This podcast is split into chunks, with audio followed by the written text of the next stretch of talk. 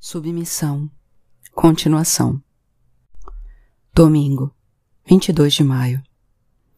Acordei de novo lá pelas oito. Preparei a cafeteira, voltei para a cama. Miriam respirava com regularidade. Seu fôlego acompanhava em ritmo mais lânguido o ruído discreto da percolação. Pequenos cúmulos bochechudos pairavam no céu azul. Eram, para mim, desde sempre, as nuvens da felicidade, aquelas cujo branco brilhante só estava ali para realçar o azul do céu. Aquelas que as crianças representam quando desenham uma casinha ideal, com lareira fumegante, gramado e flores. Não sei muito bem o que me deu para ligar a Ietelé logo depois de me servir de uma primeira xícara de café. O som estava regulado muito alto e levei tempo até encontrar o controle remoto e apertar o botão mute. Tarde demais, ela acordara. Ainda de camiseta, veio se enroscar no sofá da sala. Nosso curto momento de paz terminara. Pus novamente o som. O noticiário sobre as negociações secretas entre o Partido Socialista e a Fraternidade Muçulmana tinham caído na internet durante a noite. Que fosse na IETELÉ, na BFM ou na LCI, agora só se falava disso. Era uma edição especial permanente. Por ora, não havia nenhuma reação de Manuel Valls, mas Mohammed Ben Hades devia dar uma entrevista coletiva às onze horas.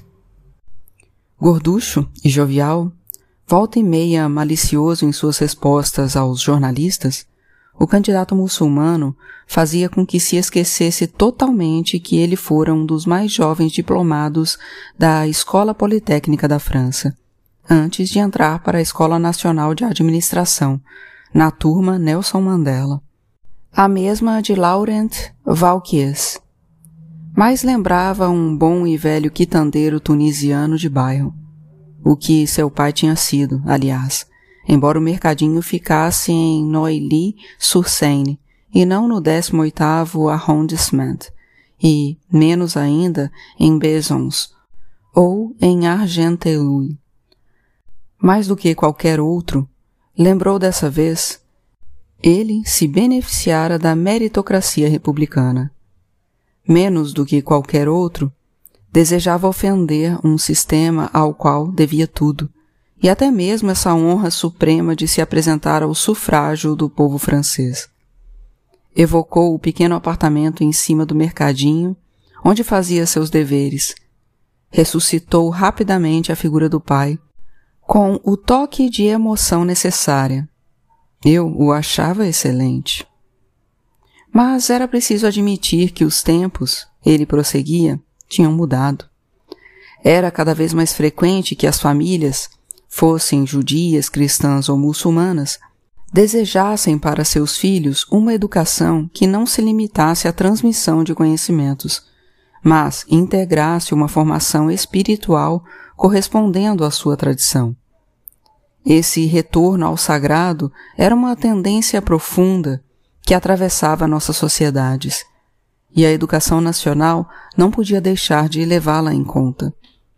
Tratava-se, em suma, de ampliar o quadro da escola republicana, de torná-la capaz de coexistir harmoniosamente com as grandes tradições espirituais, muçulmanas, cristãs ou judaicas, de nosso país. Suave e ronronante, seu discurso prosseguiu por uns dez minutos antes que se passasse as perguntas da imprensa. Eu tinha reparado, havia tempo, que os jornalistas mais malcriados, mais agressivos, ficavam como que hipnotizados, aparvalhados na presença de Mohammed Ben Hades. No entanto, me parecia haver perguntas embaraçosas que poderiam ter sido feitas a ele. A supressão do ensino misto, por exemplo, ou o fato de que os professores devessem abraçar a fé muçulmana. Mas, afinal de contas, já não era esse o caso entre os católicos? Era preciso ser batizado para ensinar numa escola cristã? Refletindo sobre isso, Percebi que não sabia nada a respeito. E quando terminava a entrevista coletiva, compreendi que eu chegara exatamente aonde o candidato muçulmano queria me levar. A uma espécie de dúvida generalizada. A sensação de que naquilo não havia nada com que se alarmar, nem de verdadeiramente novo. Marine Le Pen contra-atacou ao meio-dia e meia. Decidida e com uma escova recém-feita filmada ligeiramente de baixo para cima, diante do Hotel de Ville, estava quase bonita, o que contrastava nitidamente com as suas aparições anteriores. Desde a virada de 2017, a candidata nacional se convencera de que, para ter acesso à magistratura suprema, uma mulher devia necessariamente se parecer com Angela Merkel e ela se dedicava a igualar a respeitabilidade rebarbativa da chanceler alemã, indo a ponto de copiar o corte de seus tailleurs. Mas naquela manhã de maio parecia ter encontrado uma resplandecência e um ímpeto revolucionário que lembravam as origens do movimento. Havia algum tempo que corria o boato de que certos discursos seus eram escritos por Renaud Camus, sobre a vigilância de Florian Philippot. Não sei se esse boato tinha fundamento, mas em todo caso ela fizera progressos consideráveis. De cara, fiquei impressionado com o caráter republicano e até francamente anticlerical de sua intervenção. Superando a referência banal a Jules Ferre, ela chegava a Condorcet, de quem citava o memorável discurso de 1792 perante a Assembleia Legislativa, em que ele evoca esses egípcios, esses indianos, cujo espírito humano fez tantos progressos e que recaíram no embrutecimento da mais vergonhosa ignorância no momento em que a potência religiosa se apoderou do direito de instruir homens. Eu achava que ela era católica, Miriam observou. Não sei, mas o eleitorado dela não é. Nunca a Frente Nacional conseguiu penetrar entre os católicos. Eles são demasiado solidários e terceiro-mundistas. Então, ela se adapta. Ela olhou para o relógio, fez um gesto de cansaço. Preciso ir, François. Prometi aos meus pais que iria almoçar com eles. Eles sabem que você está aqui? Sabem, sabem. Não vão se preocupar mas vão me esperar para comer. Fui uma vez à casa dos pais dela, bem no início do nosso relacionamento. Moravam na Cité des Flores, atrás do metrô Brochan. Tinham uma garagem, um ateliê, que parecia que estávamos numa cidadezinha do interior, em qualquer lugar, menos Paris. Lembro-me de que jantamos no gramado. Era a época dos junquilhos. Tinham sido muito simpáticos comigo acolhedores e calorosos, sem tampouco parecer me darem importância extrema, o que era melhor ainda. No momento em que seu pai abria uma garrafa de Chateau no Pep, de repente eu me dei conta de que Miriam, com vinte anos feitos, ainda jantava toda noite com os pais. Ajudava o irmãozinho a fazer os deveres. Ia comprar roupas com a irmãzinha. Era uma tribo. Uma tribo familiar unida, e em relação a tudo que eu tinha vivido, isso era tão inacreditável que me esforcei muito para não cair no choro. Cortei o som. Os movimentos de Marine Le Pen se tornavam mais agitados. Ela assestava socos no ar diante de si. A certa altura abriu violentamente os braços. É claro que Miriam ia partir com os pais para Israel. Não podia fazer outra coisa. Espero realmente voltar logo, sabe? disse ela, como se tivesse lido meus pensamentos. Ficar só uns meses, tempo para que as coisas se acomodem na França. Achei seu otimismo um pouco exagerado, mas me calei. Enfiou a saia. É claro que agora, com o que está acontecendo, eles vão vibrar, vão falar disso durante todo o almoço. Bem que nós te dissemos, minha filha. Pois é, são bonzinhos. Pensam que é para o meu bem, eu sei. Sim, são bonzinhos. São realmente bonzinhos. E você, o que é que vai fazer? O que acha que vai acontecer na faculdade? Acompanhei-a até a porta. Na verdade, eu percebia que não tinha a menor ideia e me dava conta também de que estava me lixando. Beijei-a suavemente nos lábios antes de responder. Para mim, não há Israel. Um pensamento bem pobre, mas um pensamento exato, pois ela desapareceu no elevador. A seguir, houve um intervalo de algumas horas. O sol se punha entre os altos edifícios quando, de novo, emergia a plena consciência de mim mesmo, das circunstâncias, de tudo. Meu espírito zanzara em zonas incertas e escuras. Eu me senti triste a ponto de morrer. As frases de Hughesman em Emmenage retornavam sem parar, lacinantes, e então tomei consciência dolorosamente de que nem tinha proposto a Miriam vir morar comigo, nos instalarmos juntos. Mas logo depois percebi que o problema não era esse, que de qualquer maneira seus pais estavam dispostos a lhe alugar um quarto, e que meu apartamento era apenas um quarto e sala, um grande quarto e sala, sem dúvida, mas um quarto e sala, e viver junto com certeza levaria em curtíssimo prazo, ao desaparecimento de qualquer desejo sexual. E ainda éramos muito jovens para que nosso relacionamento sobrevivesse a isso. Numa época mais antiga, as pessoas constituíam famílias, isto é, depois de reproduzirem, ainda davam duro por alguns anos, tempo para que os filhos chegassem à idade adulta, e depois se juntavam ao seu criador.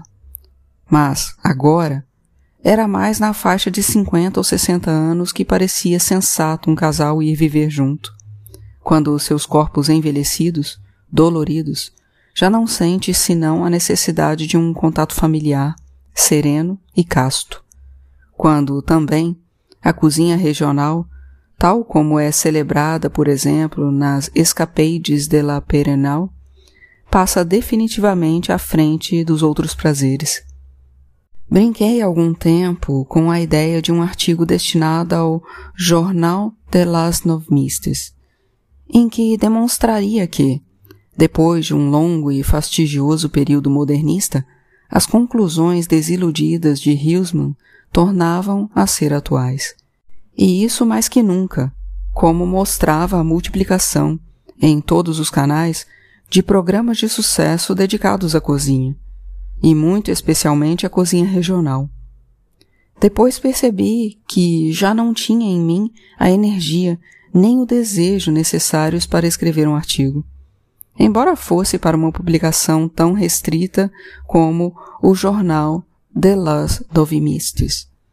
Ao mesmo tempo percebi, com uma espécie de estupor incrédulo, que a televisão continuava ligada, ainda na Itelé. Pus o som Fazia tempo que Marine Le Pen terminara seu discurso, mas ele estava no centro de todos os comentários. Assim fiquei sabendo que a líder nacional convocara para quarta-feira uma imensa manifestação que subiria o Champs-Élysées. Ela não cogitava, de jeito nenhum, pedir autorização à Prefeitura de Paris, e em caso de proibição, advertia antecipadamente às autoridades que a manifestação aconteceria a qualquer preço. Concluíra seu discurso citando um artigo da Declaração dos Direitos do Homem e do Cidadão, a de 1793. Quando um governo viola os direitos do povo, a insurreição é, para o povo e para cada porção do povo, o mais sagrado dos direitos e o mais indispensável dos deveres. A palavra insurreição provocara naturalmente, inúmeros comentários. E tivera até mesmo esse resultado inesperado de fazer François Hollande sair de seu prolongado silêncio. Ao término de seus dois calamitosos mandatos de cinco anos cada um, devendo sua reeleição apenas à estratégia lamentável que constituiu em favorecer a ascensão da Frente Nacional, o presidente praticamente desistira de se manifestar e quase toda a imprensa parecia até mesmo ter esquecido de sua existência. Quando, nas escadas do Élysée, diante da pequena dezena de jornalistas, Ele se apresentou como o último bastião da ordem republicana. Houve alguns risos, breves, mas muito perceptíveis. Dez minutos depois, o primeiro-ministro fez, por sua vez, uma declaração. Muito vermelho, com as veias da testa estufadas, parecia estar à beira de uma apoplexia e preveniu a todos os que se punham à margem da legalidade democrática que, na verdade, seriam tratados como foras da lei. Finalmente, o único a manter o sangue frio foi Mohamed Ben Hades, que defendeu o direito de manifestação e propôs a Marine Le Pen um debate sobre a laicidade, o que, na opinião da maioria dos comentaristas, era hábil, na medida em que estava mais ou menos excluído que ela aceitasse, o que lhe dava, sem grande esforço, a imagem de um homem de moderação e diálogo. Acabei me cansando e zapeando vagamente entre uns reality shows banais sobre obesidade antes de desligar de vez a TV. Que a história política conseguisse ter um papel em minha vida continuava a me desconcertar e a me repugnar um pouco. Contudo, eu percebia claramente, e fazia anos, que a distância crescente, agora abissal, entre a população e os que falavam em seu nome, políticos e jornalistas, devia necessariamente levar a algo caótico, violento e imprevisível. A França, como os outros países da Europa Ocidental, se dirigia havia algum tempo para a guerra civil. Isso era uma evidência. Mas, até recentemente, eu ainda estava convencido de que os franceses, em sua imensa maioria, continuavam resignados e apáticos. Talvez porque eu mesmo estivesse razoavelmente resignado e apático. Eu estava enganado. Miriam só me ligou na terça-noite, um pouco depois das onze.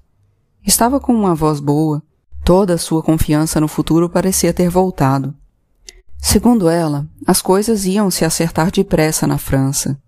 Eu, de minha parte, duvidava. Ela até conseguira se convencer de que Nicolas Sarkozy estava prestes a retornar ao jogo político e seria recebido como um salvador. Não tive coragem de desiludi-la, mas isso me parecia muito improvável. Minha impressão era de que Sarkozy, lá no fundo de si mesmo, havia renunciado e que desde 2017 puseram um ponto final definitivo nesse período de sua vida. Ela pegaria o avião na manhã seguinte. Portanto, não poderíamos nos ver antes de sua partida. Tivera muito o que fazer, a começar por sua mala. Não é tão simples pôr toda uma vida dentro de 30 quilos de bagagem. Eu já esperava por isso. Mesmo assim, senti um leve aperto no coração quando desliguei. Sabia que, agora, ficaria muito sozinho.